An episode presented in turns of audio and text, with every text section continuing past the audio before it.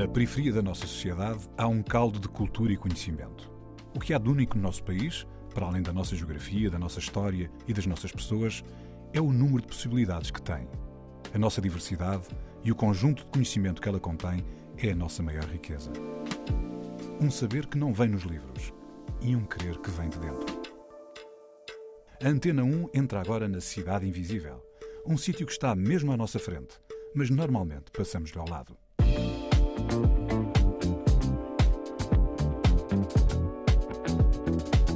Os meus pais não tinham muito, não tinham um carro, andávamos muito de transportes, não eram muito bons na altura. A Cidade Invisível é o bairro das Fontainhas em Cascais, a oeste de Lisboa. É interessante como Carolina Coimbra já percorreu todos os pontos cardeais da cidade, do oeste para este, em Camarate, da Amadora para a margem sul. E no mapa da cidade encontrou uma missão: ajudar mulheres a dar à luz.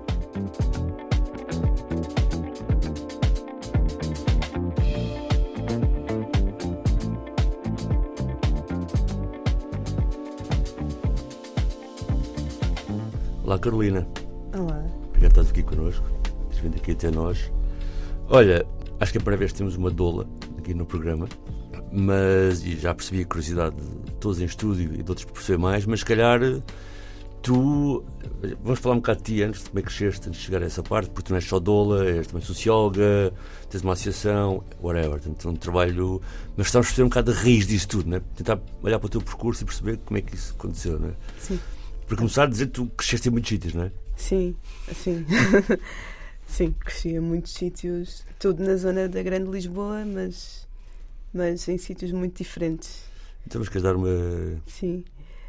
Então, eu nasci em Cascais, a minha família é de Angola. Eu nasci em Cascais, depois, aos seis anos, estava na Amadora e depois, aos sete anos, fui para Camarate.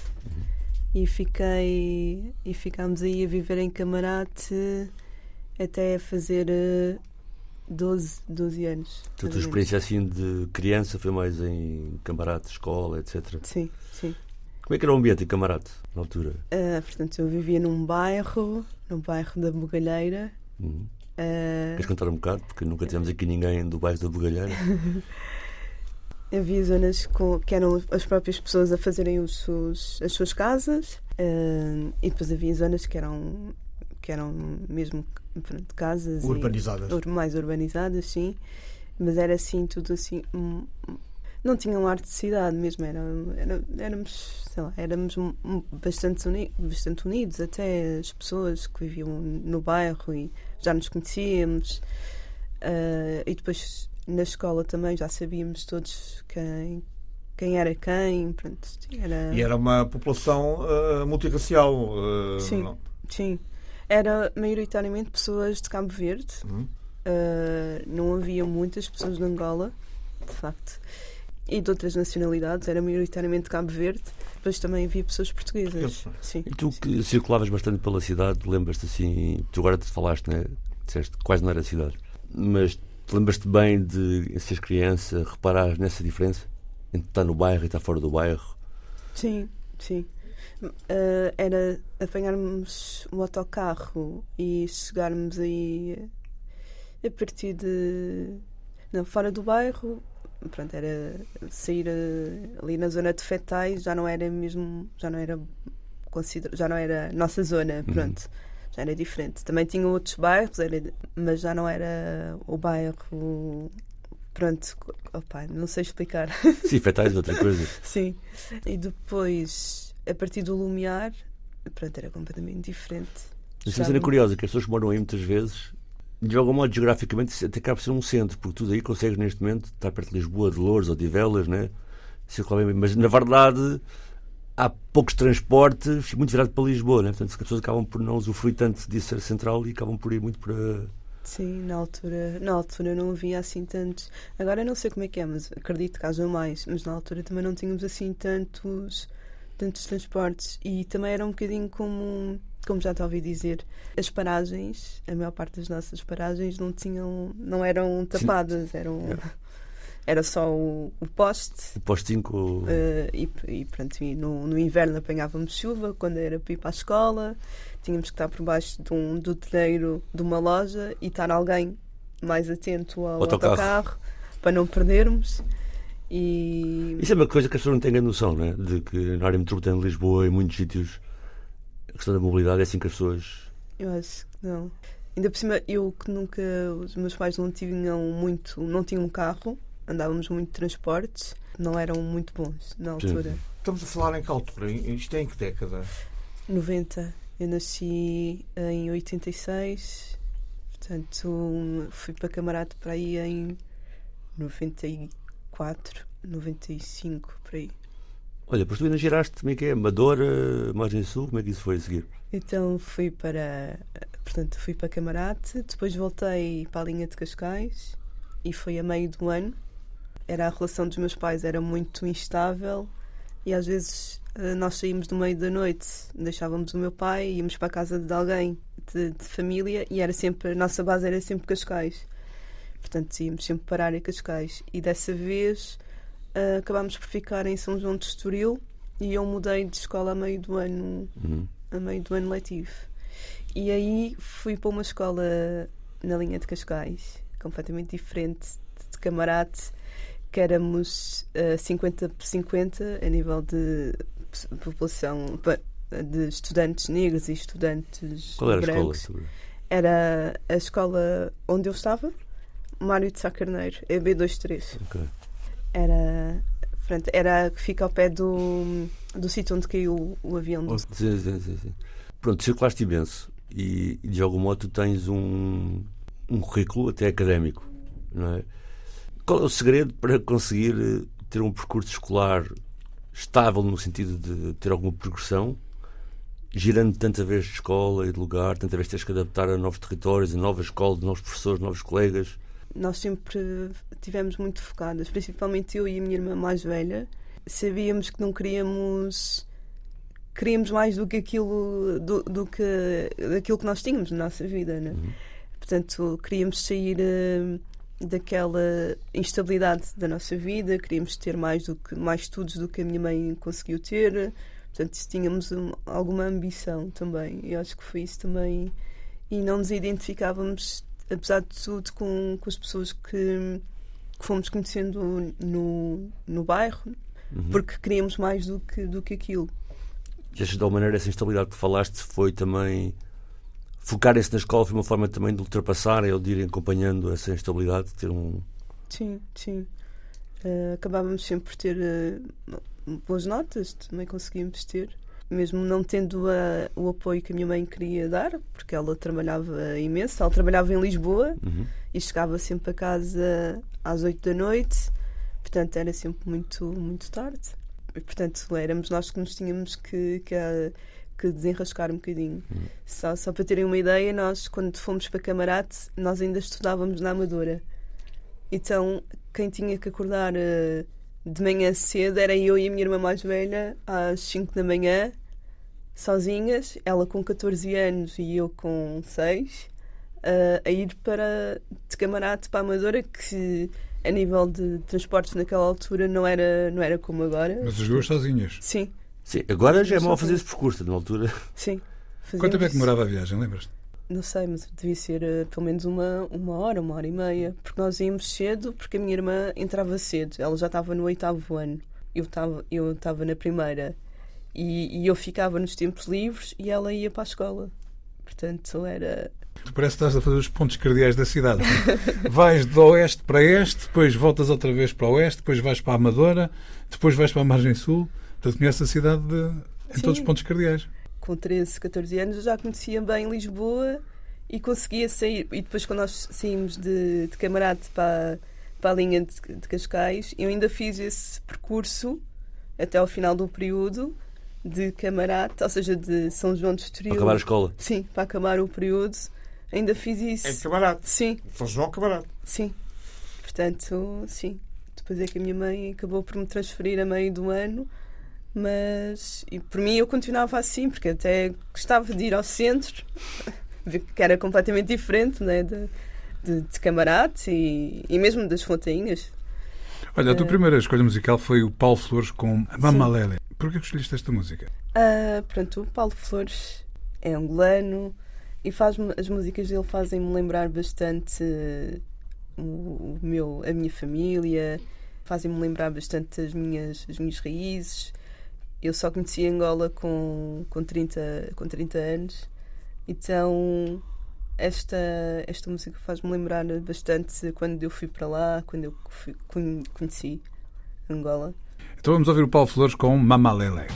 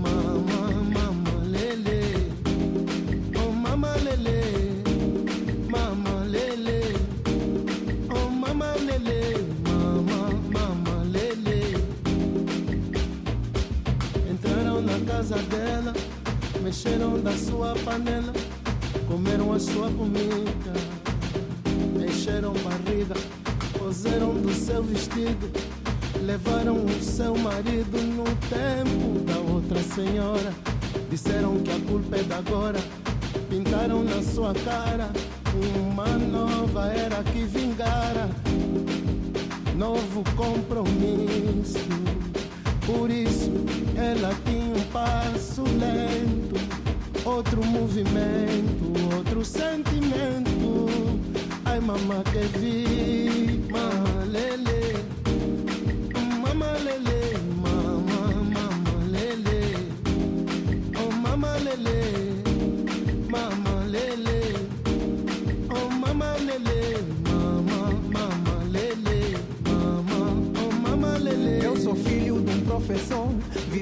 Nas poeiras do catambor.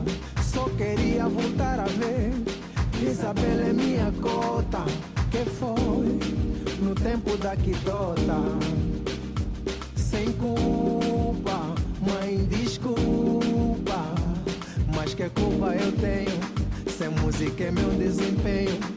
Mesmo com bué de empenho. O que eu sonhei eu não tenho. Hey, mamãe, mama, lele.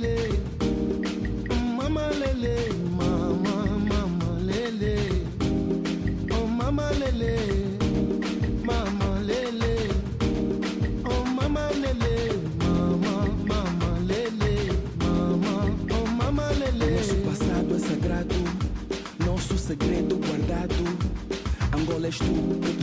amamos. Mas não foi isso que nós combinamos. As armas calaram-se, aqui não comemora. A paz chegou, mas a criança ainda chora. Eu tenho fé, até um cego vê. O país está a desenvolver, mas vês os ideais, valores morais, cada vez mais a desaparecer. O próximo era mais amado, Angola. O mundo tem que saber da história desse povo abençoado.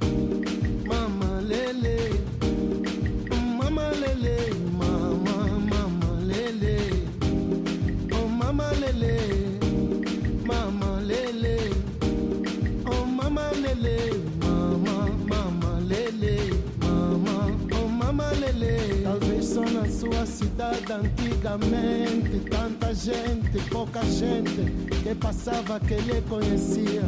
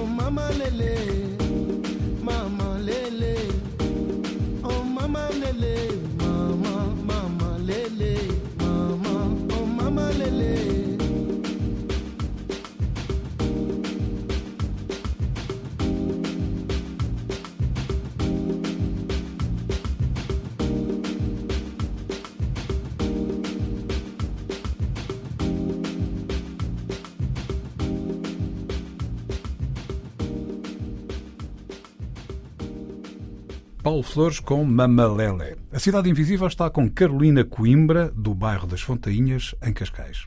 Olha, Carolina, depois, entretanto, deve ter seguido nesse percurso porque tu foste tirar a Sociologia. Sim.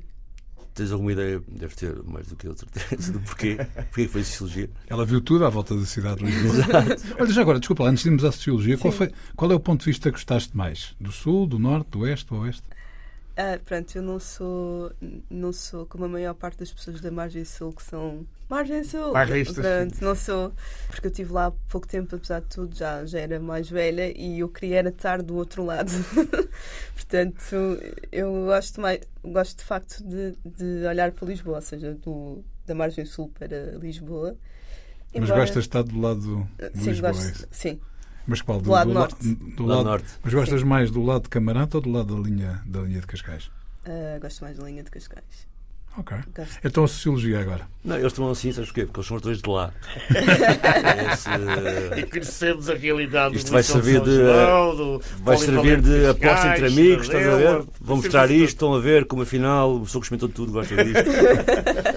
Não, é que o que eu queria dizer ao bocado é comparando, é que não era só Camarate eh, que não tinha paragens de autocarro com cobertura. Eu morei no bairro do Cobra Cascais, nos Sim, anos sim. 80, nenhuma paragem de autocarro tinha cobertura. Por isso é que eu perguntei sim. em que década é que foi, porque nos anos 90, de facto, Cascais já tinha as paragens com cobertura e, pelos vistos, Camarate continuava sem elas. Olha, antes, de- antes ainda de ir à Sociologia, de Camarata tu vias passar os aviões. Constantemente, não? Em camarada, sim. Sim. E como é que era para uma, uma, uma criança até aos 12 anos, foi quando tu que viveste lá, como é que era ver? É que aquilo é a porta de Lisboa também, a porta de alguma forma também Porta de Portugal, a porta internacional do país. E ver aquele corrupio constante, minuto a minuto, passar um avião, o que é que, o que, é que te passava pela cabeça quando vias aquilo? Aquilo é- tinha a ver com o teu dia a dia, não é? Sim. Estava lá sempre presente. Eu acho que nunca, na altura mesmo, quando andava na escola, acho que nunca pensei assim nos, nos aviões que passavam lá. Mas eu lembro de ter ido com os meus pais até à Portela ver os aviões. Pronto, com a música. Pronto, ver os aviões e, e eu gostei imenso porque até essa altura, só mais velha é que eu andei de avião e portanto tinha sempre muita curiosidade em como é que seria andar de avião e Mas por acaso, quem tem camarate e entra por Lisboa pela Charneca, no Lumiar, logo a seguir, em frente ao antigo bairro da Quinta Grande, há aqueles descampados onde o pessoal costuma estar de carro parado e os aviões a aterrarem. Vê-se a pista lateral. Então, mas lá, Então agora a Sociologia. em que momento é que tu achaste que ia ser isso?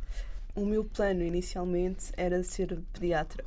Hum. Mas como as minhas notas não eram muito boas an- na- no agrupamento na área de ciências, então fui para o plano B, que era a área social, porque eu queria ser pediatra para ajudar crianças e trabalhar nessa, nessa área.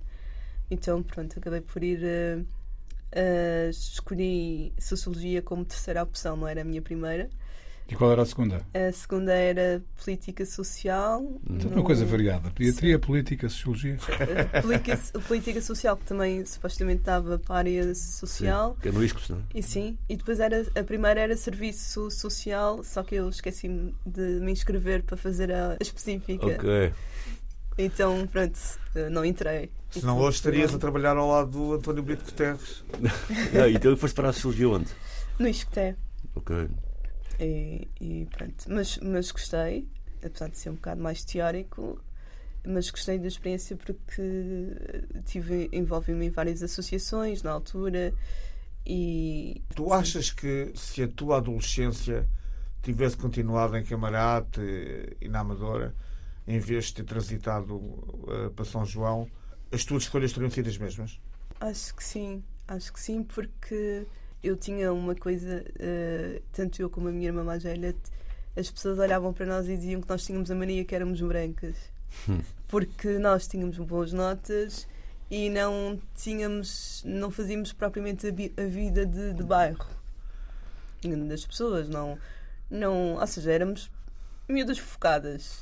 Ou seja, sim, claro que de vez em quando estávamos na rua e, e eu, miúda, estava a brincar, a minha irmã com, as- com as amigas dela, mas não, não, não, não fazíamos assim muita, Mas é engraçado que digam sim, isso e ao mesmo tempo, se calhar, agarrando a tua conversa, a opção de ajudar as crianças pode ter a ver com O que tu assististe enquanto cresceste, não? Sim, eu também. A minha família, a maior parte é, é da igreja, é evangélica, Uhum. e, e eu também cresci, eh, cresci pronto, em, num ambiente cristão, evangélico. E, portanto, eh, na minha adolescência, nós fazíamos algumas missões nas férias de, Uhum. de verão.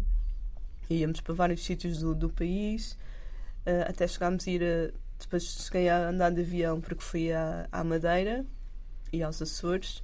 E, e pronto, e, e, portanto foi isso também que me puxou essa parte mais, sim, E isso de te. Porque tu falas normalmente que o teu interesse foste para a Sociologia, não é? Já explicaste que até a primeira opção era Servicial, depois Política Social, portanto foste caindo de opção a opção até ir parando. Em teoria, há mais teórica, não é? Mas o teu interesse é políticas públicas, por isso que já falaste da questão das associações, sempre tiveste questão Sim, de te envolver durante sim. o curso, tens alguma experiência que queiras. eh, Eu até fiz, fiz a pós-graduação, o meu mestrado foi era Sociologia da Família, Educação e Políticas Públicas. Ok. Portanto, também tinha essa vertente. Não fiz a tese. Uh, então fiquei só com, Pós-graduação. com a pós-graduação. E, e, portanto já tinha, já estava virada muito para estas coisas, estava na associação de estudantes da faculdade, portanto já estava assim mais ok. aberta a estas questões. E, e depois voltei ao associativismo depois de ter sido mãe. Ou seja, Ok. depois de sair da faculdade não, não estive envolvida em mais, mais nada. E mas depois de ser mãe é que voltei. Então, mas se calhar antes de chegarmos à parte da mãe e esse novo associativismo, João, queres dizer? Foste, foste, mãe, foste mãe de quê? De uma menina ou de um menino? Primeiro de um menino e depois de uma menina. Então a My Girl foi a segunda. Foi. Portanto, a tua escolha musical foi os Temptations com, com My Girl. Foi por ser a segunda ou não? É porque gostas só de Não, gosto da música, sim. Portanto, Temptations com My Girl, a segunda escolha da Carolina.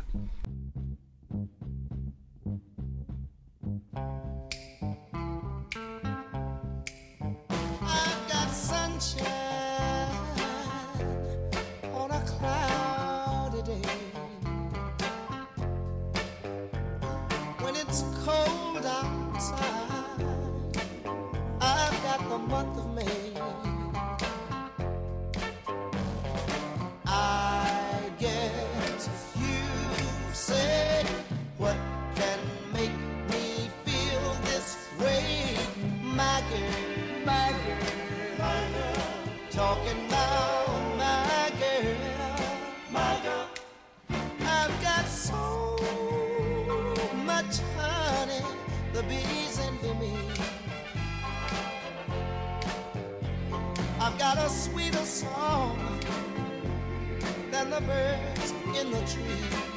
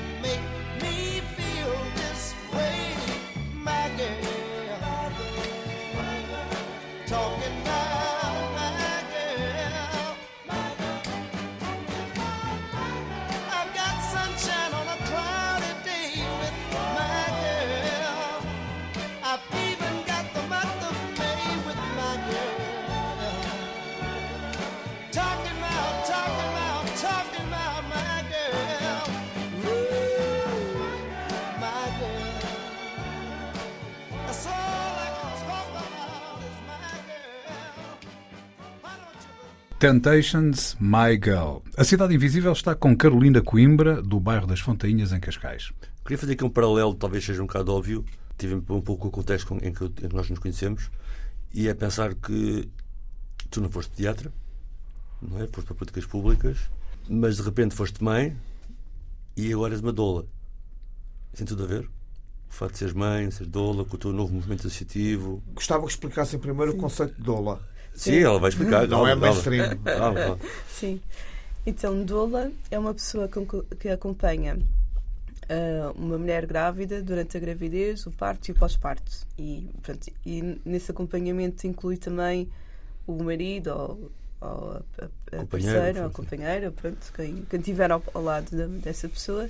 E depois damos informação sobre a gravidez, sobre o parto, sobre o pós-parto, damos suporte emocional e depois também ah, apoio físico mais no, no pós-parto, em coisas mais, mais práticas, desde levar uma refeição, desde ajudar a, a ficar com o bebê enquanto a mãe vai fazer alguma coisa. Portanto, é, E é uma coisa, eh, é uma atividade exclusivamente feminina? Há, Não, ou há doulos? já, já há homens. Há doulos. Em Portugal que se saiba, só há um. Mas, mas, Mas é muito solicitado, provavelmente. mas olha, mas, eh, mas tu acompanhas só uma grávida de cada vez ou a tua atividade é. é porque deve ser uma coisa muito Sim, exigente, não é? Sim, mas eh, tendo várias, tento é que não tenham datas para ter o bebê na mesma altura, porque eu posso estar presente no parto, portanto só con- só convém estar para esse Mas são pessoas que tu já tens uma relação anterior Não, ou são. são pessoas que me procuram, procuram os meus serviços. Mas é um serviço pago? É. Ok. Mas espera, espera, estou a ir muito longe, espera. Está bem, então vamos Porquê, andar, vamos porquê, porquê e quando uh, tornaste doula? Para dar esse contexto às pessoas. Então, eu tornei-me doula depois de ter tido o meu primeiro filho, eh, porque tive uma experiência muito boa no parto. Consegui ter eh, no parto, num hospital público, consegui ter o meu marido, consegui ter eh, a minha doula e consegui ter ainda a minha irmã. E as duas pessoas ao mesmo tempo. Isto não é norma, não é comum acontecer, principalmente no, no público. E depois tive um pós-parto muito intenso e difícil, eh, e a parte da amamentação também foi, foi exigente.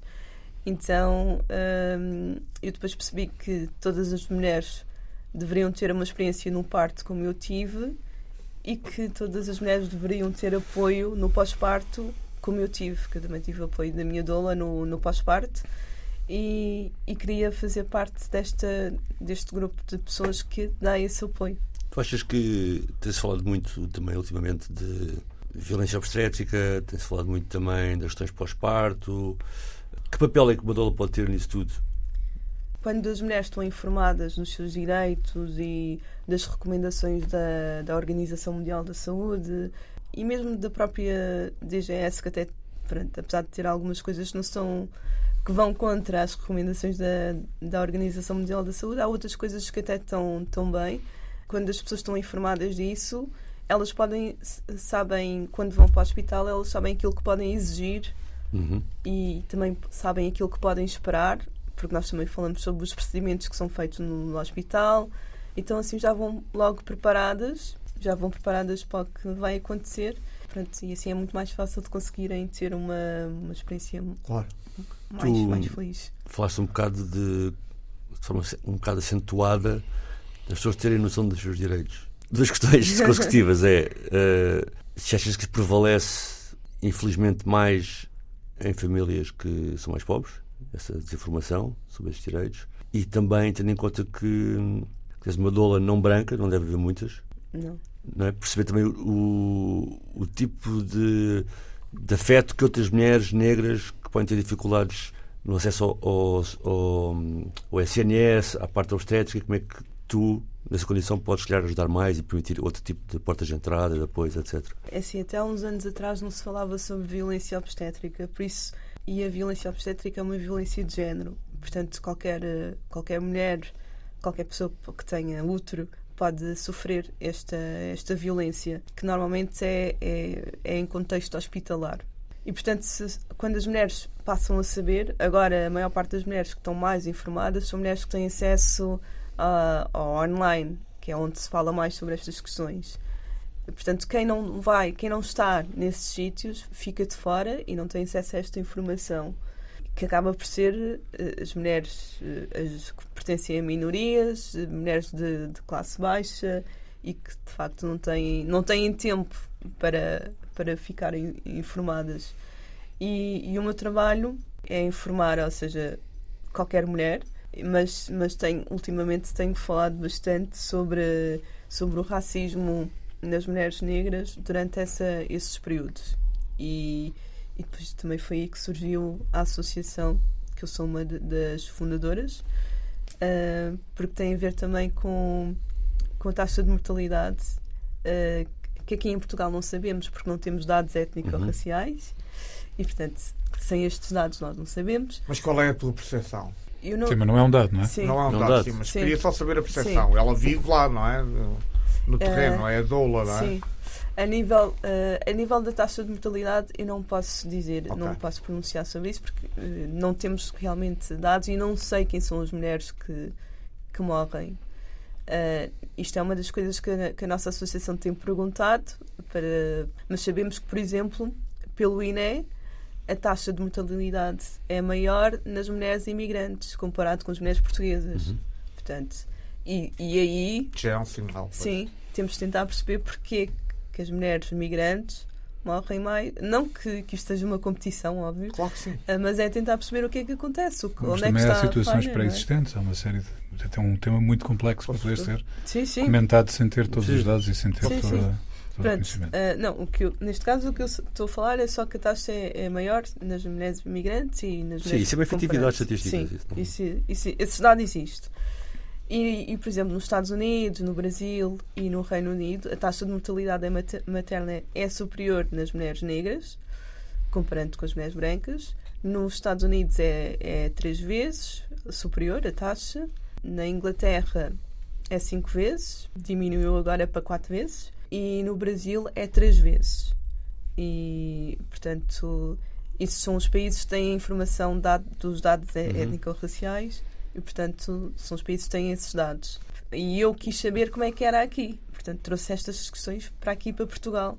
E pronto, e nós, neste caso, o que nós temos são relatos de violência obstétrica acrescentada com a camada do, do racismo e do Uhum. preconceito que existe de que as mulheres negras são as mulheres que aguentam mais, são mais resistentes à dor, portanto, muitas das vezes são as últimas a receber epidural, ou então depois, na altura de receber, acabam por não receber porque já passou o tempo, Uhum.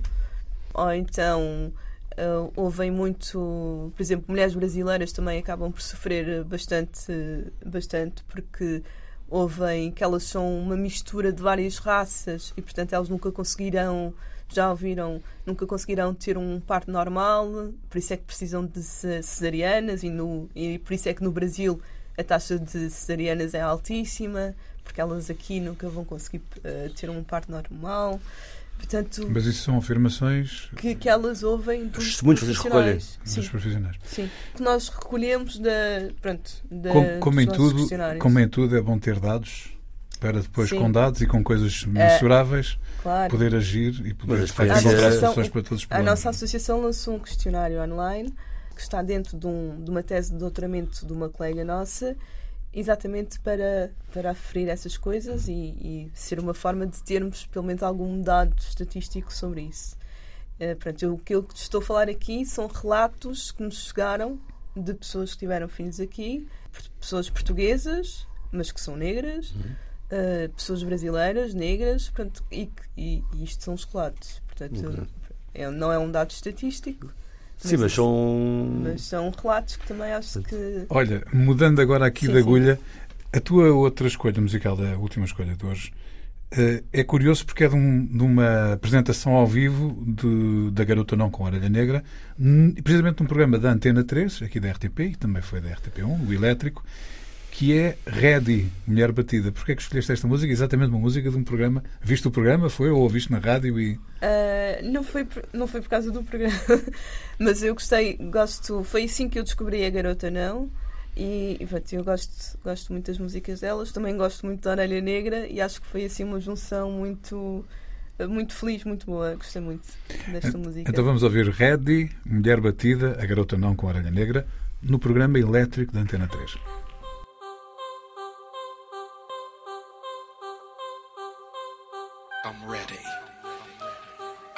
Feel like I'm ready. Look at the person beside you. Tell me it's taking a long time for me to get here. But I feel like I'm ready. Turn to the person on the other side of you. Say, you don't know the preparation I've been through. But in this season of my life, I feel like I'm ready.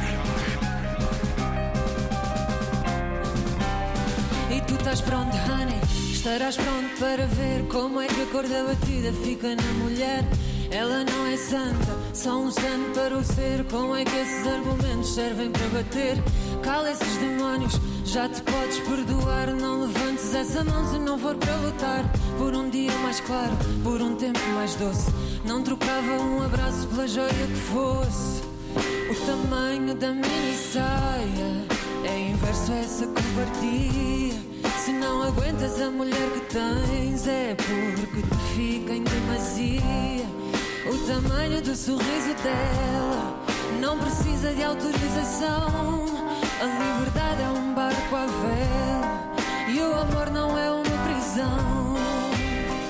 Liberta logo esse ciúme amargo, porque o ciúme deixa o homem. Já nem sequer vês o mundo direito, mas tu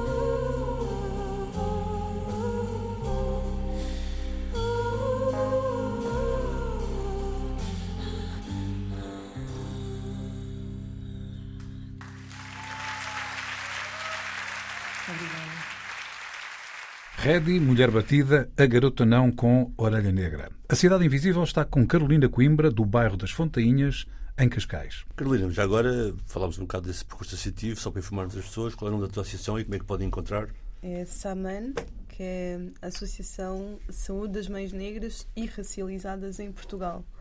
Ah, neste momento ainda não temos um site, mas estamos nas redes sociais com Saman und- underscore ah, Portugal. Ok, boa. Olha, a relação de Dola, para além de ser profissional com estas pessoas todas, é uma relação também de alguma intimidade e muito emocional. Tu ficas com ligação com as pessoas para depois, com, com os filhos dela, és, és madrinha de alguém? É- como é que isso acontece? Ah, eu fico com algumas pessoas, fica, fico com ligação, com outras não. Acabamos por, depois do, ali do pós-parto, também não posso Mas, mas acompanhas as crianças ou não? Ah, algumas sim. E depois também vou mesmo vou acompanhando pelas redes sociais, por exemplo, ou vou falando com, com os pais de vez em quando. Mas pronto, não dá para eu ficar eh, amiga de Quanta- todos. quantas, quantas pessoas já acompanhaste? Ah, já, apanha- já acompanhei umas cerca de 20, 30. Pronto. 20, 30. Portanto, há 20, 30 crianças que passaram Sim, pelo teu acompanhamento, nasceram, não por causa de ti, sim. mas com a tua ajuda. Tu falaste que tinhas dois filhos, um menino e uma menina. Que idade é que eles têm? A mais nova tem dois anos e meio e o mais velho tem seis anos. E vão ouvir o programa. Como é que eles chamam? É o Alexandre e a Luena. Portanto, vão ouvir o programa. Ah, Vão. Acho que sim, sim. Portanto, Alexandre e Luena, a mãe está na rádio. Agora vou ouvir agora. A mãe está na rádio, está, no- está a fazer na rádio ou no podcast da Antena 1, Cidade Invisível. O que é que tu tens a dizer aos teus filhos? Gosto muito de vocês, meus amores.